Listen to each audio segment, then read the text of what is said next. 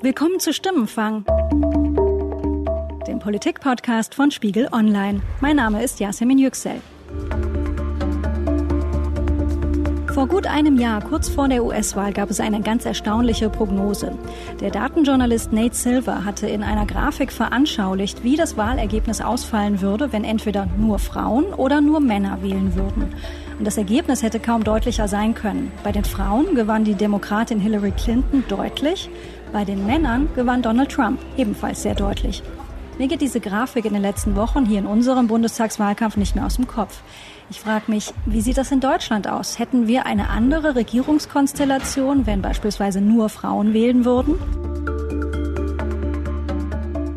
Und darum ist das heute unser Thema. Wie wählen Frauen in Deutschland? Was wählen sie und warum? Immerhin sind sie die größte Wählergruppe in Deutschland. Bevor wir richtig ins Thema einsteigen, kommt eine ganz große Überraschung. Ich freue mich riesig, denn ich kann heute die Kollegin Sandra Sperber begrüßen. Hallo Sandra. Hallo Jasmin, schön mal wieder hier zu sein. Erzähl mal unseren Zuhörern, was du in der Zwischenzeit gemacht hast. Ja, ich habe seit Start des Podcasts ähm, eine kleine Mutterschutzpause eingelegt, beziehungsweise habe ich auch eine kleine Tochter bekommen, Julia, vier Monate alt. Die du auch mitgebracht hast? Die habe ich auch mitgebracht, also über komische Geräusche im Hintergrund ähm, nicht wundern. Weiß nicht, ob die sich heute hier einmischen wird. Und ich habe gedacht, gerade bei diesem Thema Frauenpolitik ähm, möchte ich mitreden, weil wenn man Mutter wird, gibt es auf einmal jede Menge mehr Frauenthemen, die einen plötzlich betreffen. Also eigentlich denkt man ja bei Frauenpolitik so klassisch an Gleichstellung, gleicher Lohn für gleiche Arbeit, solche Dinge. Und sobald du eigentlich schwanger bist, geht es los mit jede Menge anderen Themen von der Hebammensuche, dem Hebammenmangel, ähm, bis hin zur Kita-Platzsuche, die einen halb verrückt macht. Dann kommt natürlich Elternzeit, also jede Menge neue Themen, die mich vorher nicht so betroffen haben, die aber viele, viele Frauen betreffen. Bin ich sehr gespannt, was du dazu berichten hast, wie sich da dein Blick auf äh, diese Frauenthemen in der Politik verändert hat. Lass uns vorher erstmal erklären, denn wir hören ja nicht nur vielleicht mal die kleine Julia, sondern hier im Hintergrund so ein Pochern. Wo sind wir? Ja, das, dieses Pochern, das soll der Puls der deutschen Wirtschaft sein. Wir sind nämlich im sogenannten Fedit wie Google Haus. Das hast du jetzt sehr schön gesagt, den Hashtag. Hast du es geübt? Für ein Deutschland, in dem wir gut und gerne leben, so nennt die Union ihr Wahlprogramm. Und hier in Berlin haben sie ja auch ein begehbares Wahlprogramm, also ein ganzes Fedit wie Google Haus gebaut. Ähm, oder ausgestattet. Das Haus stand schon vorher. Und da hängt in der Mitte ein riesiges, großes, rotes Herz, das ähm, in regelmäßigen Abständen pocht. Und dass wir uns hier heute treffen im sogenannten begehbaren Wahlprogramm der Union, das macht auch darum Sinn, weil wenn man anfängt zu recherchieren, was wählen Frauen in Deutschland, wie wählen sie auch so die historische Perspektive, dann kommt man eben schnell dahinter. Frauen tendieren in Deutschland ganz klar zur Union. Und mehr oder weniger war das auch schon immer so. Interessant ist, dass auch die aktuellen Prognosen das bestätigen.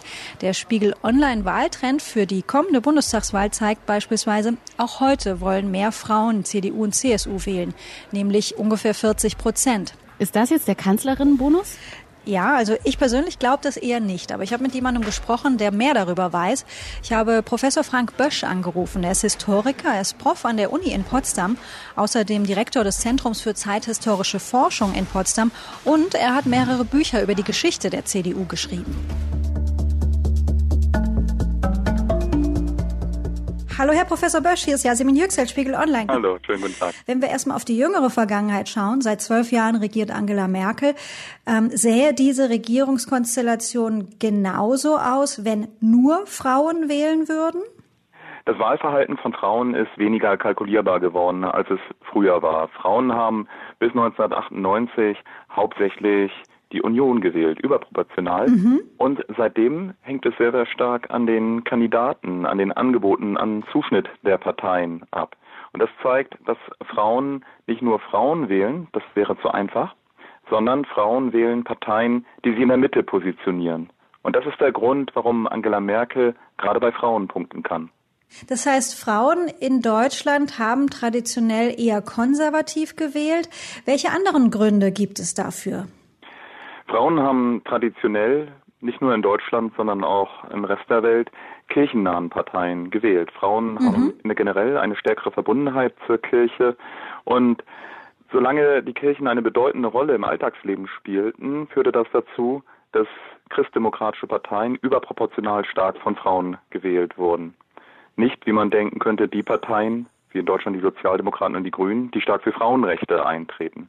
Das hat sich in den 90er Jahren geändert. Wie groß fällt dieses Thema Kirchenbindung denn heute überhaupt noch ins Gewicht? So landläufig würde ich doch eher davon ausgehen, dieser Einfluss hat heute abgenommen.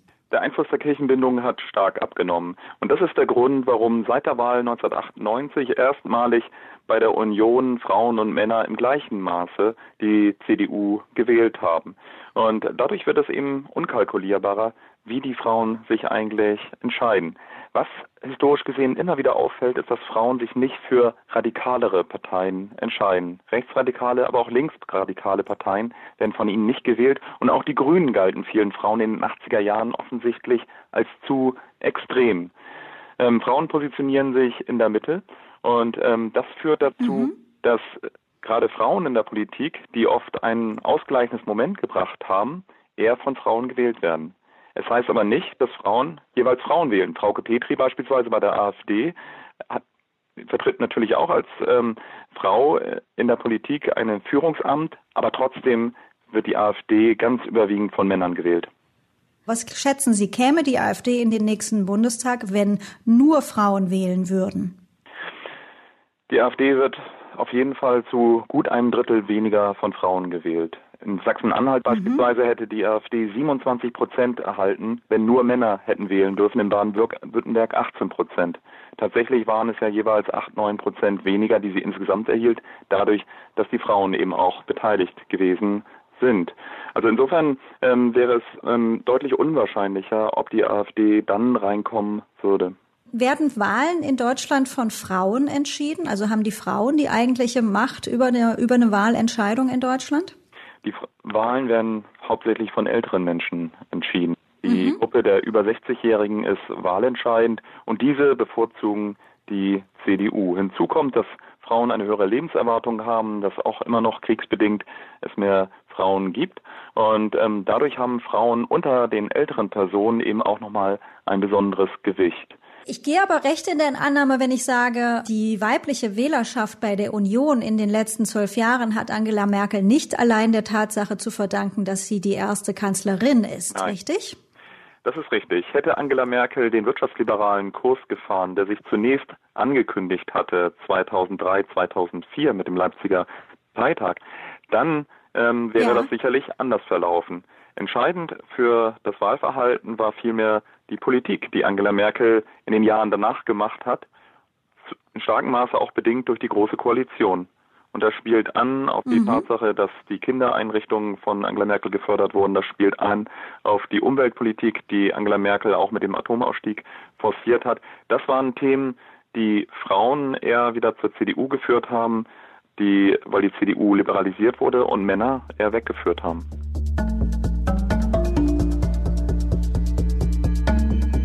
Mich hat es ehrlich gesagt überrascht, Jasmin, als du mir das im Vorfeld erzählt hast, dass Frauen in Deutschland so stark die Union wählen.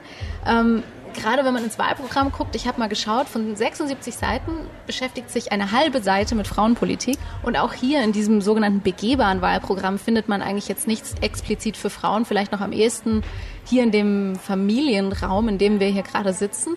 Aber ähm, hier in dem Haus ist auch heute zufällig eine der Spitzenfrauen der Union, Julia Klöckner aus Rheinland-Pfalz, vielleicht auch mit die, eine der bekanntesten Frauen neben der Kanzlerin in der Union. Und mit der sprechen wir jetzt über das aktuelle Programm, was da eigentlich für Frauen getan wird. Können Sie sich erklären, warum mehr Frauen als Männer die Union wählen? Ah, es hat wahrscheinlich verschiedene Gründe. Zum einen, weil Angela Merkel an der Spitze steht. Sie hat etwas, was Frauen meiner Meinung nach mögen. Sie ist uneitel, sie ist sehr bodenständig und sie ist nicht wie ein Mann so mit äh, dem Kopf durch die Wand. Und wenn man sich, sag mal, Herrn Trump und auch Nordkorea anschaut, dass man sich gegenseitig hochschaukelt, bei ihr weiß man, sie springt nicht über jedes Stöckchen. Und das ist Frauen, glaube ich, ganz lieb. Zu wissen, da ist jemand mit einer gewissen Bedachtsamkeit. Dann, glaube ich, hat es auch was damit zu tun, dass ähm, die Themen Sicherheit, Verlässlichkeit eine Rolle spielen. Und das ist äh, für Frauen auch sehr, sehr wichtig. Denn ähm, wenn man sich Gedanken über seine Familie, über seine Zukunft macht, dann, dann will man verlässlich leben, auch keine Experimente. Wenn man ins Wahlprogramm schaut, 76 mhm. Seiten, glaube ich, sind es insgesamt. Eine halbe Seite ist dem Thema Frauenpolitik gewidmet. Warum so wenig? Ja, wir haben ja auch keine Seite ähm, über, über äh, Männerpolitik oder Jugendpolitik oder Transgenderpolitik, sondern wir sagen, Frauen äh, müssen gedacht werden in jedem Alltag, in jeder Entscheidung.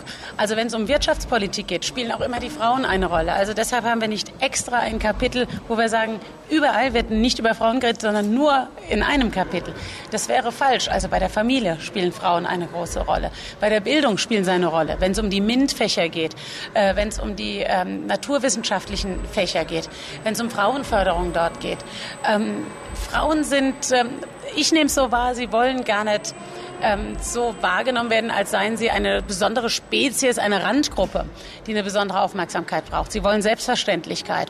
Jetzt noch ein anderes Thema, was mich gerade als junge Mutter total betroffen hat, ist der berühmte Hebammenmangel. Ja. Ähm, in der Stadt mhm. spüren viele den Hebammenmangel. Auf dem Land ähm, schließen viele Geburtsstationen. Warum tun Sie da nicht mehr, haben nicht mehr getan? Und in Ihrem Wahlprogramm steht da auch nicht sonderlich viel, außer wir stellen die Gesundheitsversorgung sicher. Ich habe zum Beispiel noch niemandem erzählt, dass ich schwanger bin. Da habe ich schon angefangen, eine Hebamme zu suchen. Das, das ist total verrückt, die Situation. Warum tut die Union da nicht mehr zum Beispiel? Ähm, Bundesminister Hermann Gröhe hat jetzt sehr viel getan für die Hebammen. Er hat ihnen auch ganz stark zur Seite gestanden, als es jetzt um die Versicherungsprämien ging, die enorm gestiegen sind, die man gar nicht zahlen kann mit dem Hebammengehalt.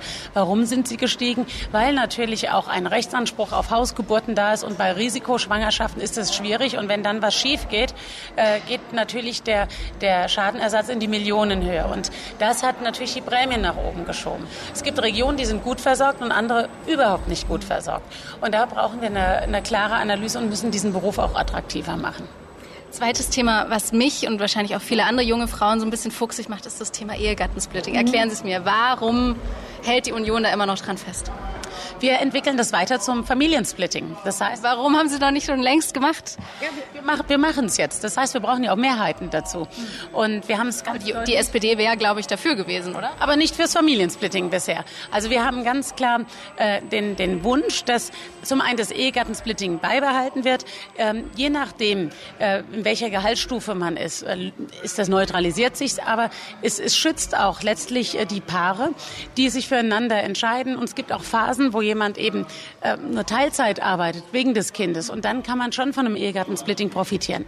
Aber jetzt zum Beispiel bei mir ist der Fall, es würde das eher fördern, dass ich Teilzeit arbeite, dass ich eher wenig arbeite und möglichst wenig verdiene, anstatt dass es fördert, dass ich viel verdiene und wieder mit äh, in den Beruf einsteige und dann vielleicht ähnlich viel oder gleich viel wie mein Partner verdiene.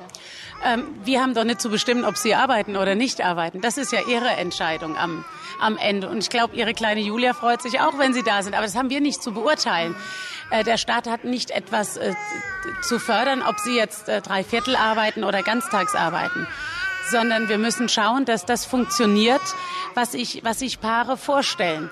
Und ähm, insofern ist dieses Ehegattensplitting etwas für eine Gemeinschaft, wo sich zwei füreinander auch entscheiden und am Ende auch in dieser Gemeinschaft ähm, verantwortlich sind füreinander, übrigens auch haften füreinander. Jetzt hat sich die Kleine hier so ein bisschen, ein bisschen eingeschaltet. Hat auch was zu sagen bei dem Thema. Hallo Julia. Na? Übergebe ich mal meine Kollegin und laufe mal ein bisschen. Dann gibt es hier noch ein bisschen Ruhe. Wenn man sich jetzt anschaut, ähm, wie viele Frauen engagieren sich in der Partei, in der CDU, da sieht es nicht ganz so gut aus. Die CDU liegt bei ungefähr 26 Prozent weiblicher Mitgliederanteil, die CSU ist noch drunter, 20. Da bilden die CDU und CSU das Schlusslicht in Deutschland unter den bisher im Bundestag vertretenen Parteien.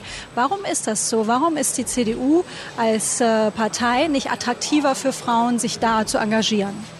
Das ist schwer zu sagen. Ich kann es jetzt mal für meinen, äh, meiner Region sagen. Äh, da haben wir eine Frau als Landrätin, wir haben eine Bundestagsabgeordnete, eine Frau. Ähm, ich bin als Landesvorsitzende und Wahlkreisabgeordnete eine Frau. Und wir haben eine Stadtverbandsvorsitzende, die ist eine Frau. Also das ist sehr unterschiedlich, je nachdem, wo man ist. Und ähm, ich glaube, dort, wo Frauen sind, ziehen Frauen auch Frauen mit. Und ähm, es ist bei uns in der Tradition so gewesen, dass viel mehr Männer aktiv waren, auch in Wahlkreisen waren. Die CDU ist eine Volkspartei, die viele Wahlkreise direkt gewonnen hat. Wir sind die Partei mit den meisten Wahlkreisen direkt gewonnen in Deutschland. Aber dem 2015er Karlsruher Parteitag ähm, gab es ein Konzept, äh, meine CDU 2017 äh, heißt das, da steht drin, den Frauenanteil in der CDU wollen wir als ersten Schritt bis 2020 auf über 30 Prozent steigern. Das ist doch aber immer noch sehr, sehr wenig. Warum so zaghaft? Das kann doch einer Partei wie der CDU nicht genug sein. Ja, Sie müssen doch realistisch bleiben. Ich kann auch reinschreiben auf 120 Prozent. Also hört sich super an. Man muss ja realistisch bleiben. Es ist ja nicht so, dass ganz, ganz viele Frauen ähm, an der Tür stehen und sagen, ich würde das gerne machen. Sondern es ist eher so, dass ganz viele Frauen sagen, ihr macht das schon oder ich traue mir das nicht zu. Ich habe die Zeit nicht, ich habe den Nerv nicht, äh, diese Dinge. Und ähm, Männer sind da manchmal ein bisschen anders. Die gehen da auch sportlicher ran. Die sagen auch, dann verliere ich eben und mach's dennoch. Und insofern heißt es, ähm, man kann dann was erreichen, wenn man es realistisch sieht und geht dann die Schritte weiter. Und nochmal, wir waren die Partei, die als erste eine Kanzlerin auch gestellt hat. Zuletzt wurde auch ab und an diskutiert, ob es ähm, für uns in Deutschland im Bundestag möglicherweise auch nach französischem Vorbild ein Paritätsgesetz geben müsste. Hieße, alle Parteien müssten die ihre Listen tatsächlich Frau, Mann, Frau, Mann 50-50 belegen. Halten Sie das für sinnvoll, Sie diese Überlegung, sowas auf Deutschland anzuwenden? Na, da würde ich mich mal freuen, dass die Journalisten das auch hinkriegen in ihren Redaktionen. Also ich bin immer erstaunt, äh, dass äh, viele äh, Chefredakteure und Verlage und loslegen, man müsste mehr Frauenförderung machen. Schauen Sie sich mal die Truppe vorne in den Führungsetagen an.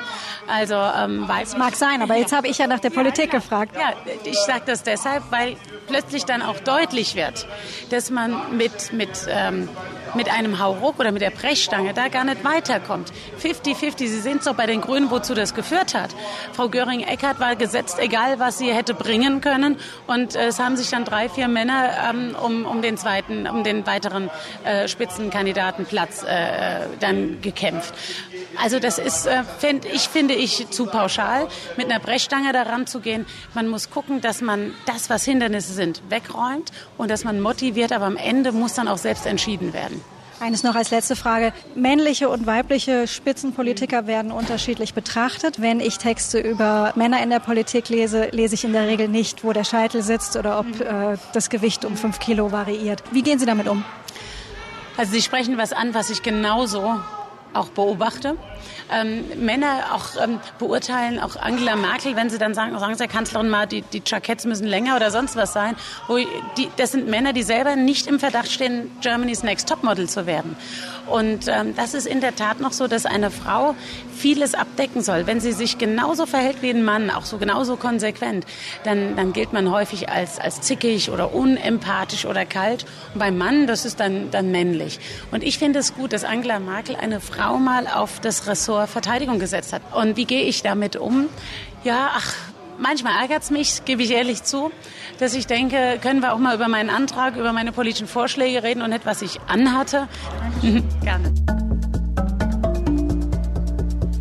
Ist dir aufgefallen, dass Frau Klöckner dann ja doch davon gesprochen hat, ihre kleine Julia, die freut sich, wenn Sie zu Hause bleiben? Da kommt es halt dann doch durch das konservative Familienbild. Ich glaube ja, meine Tochter würde sich freuen, wenn auch der Papa ein bisschen weniger arbeitet und wir beide mehr Zeit mit ihr verbringen.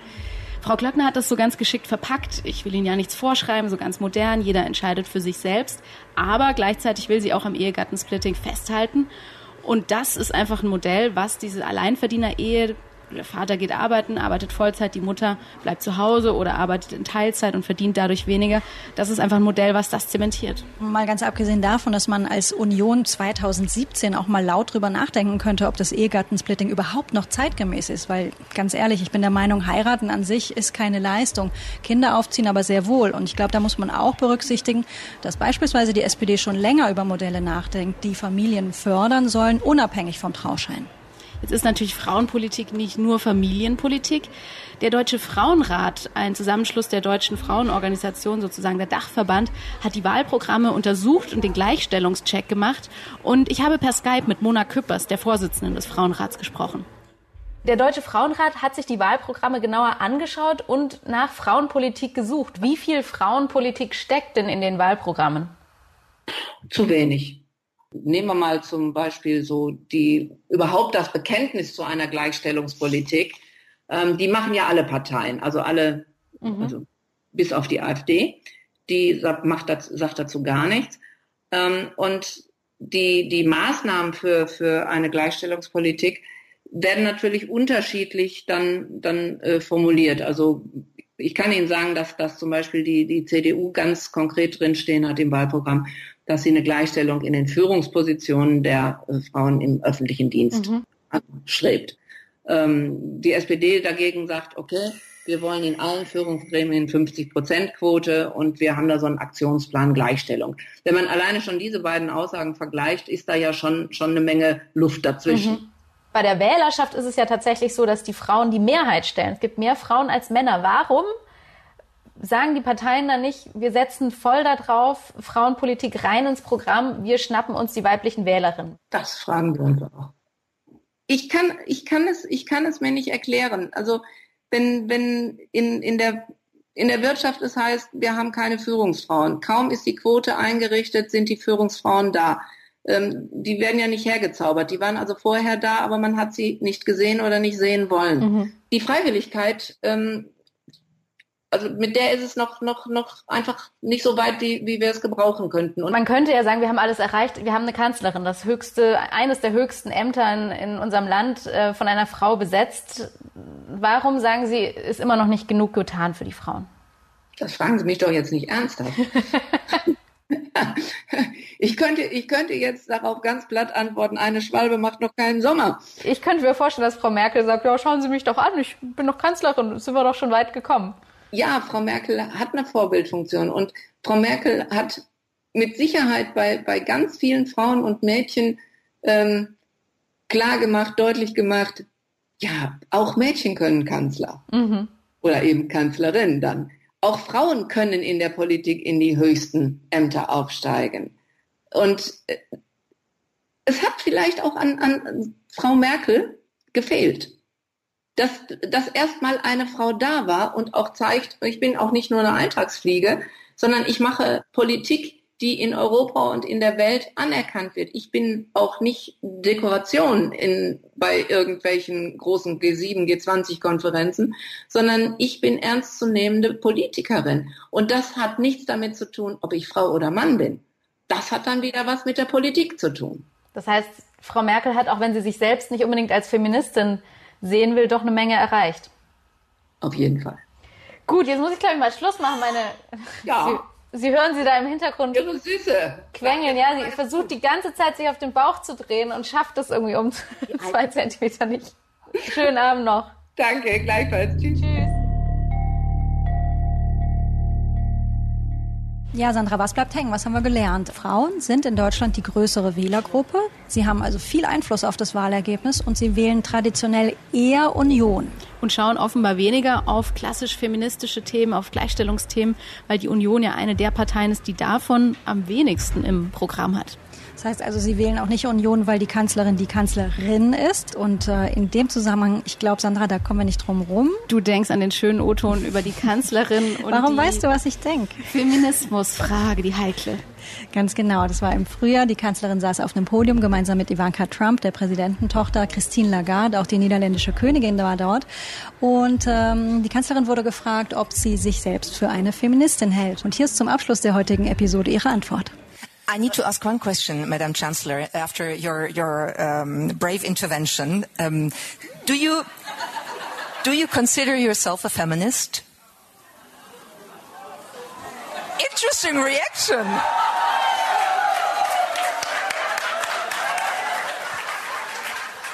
Ehrlich gesagt ähm, möchte ich. Also, die Geschichte des Feminismus ist eine, bei der gibt es Gemeinsamkeiten mit mir und es gibt auch solche, wo ich sagen würde, da gibt es Unterschiede. Und ich möchte mich auch nicht mit einem Titel schmücken, den ich gar nicht habe.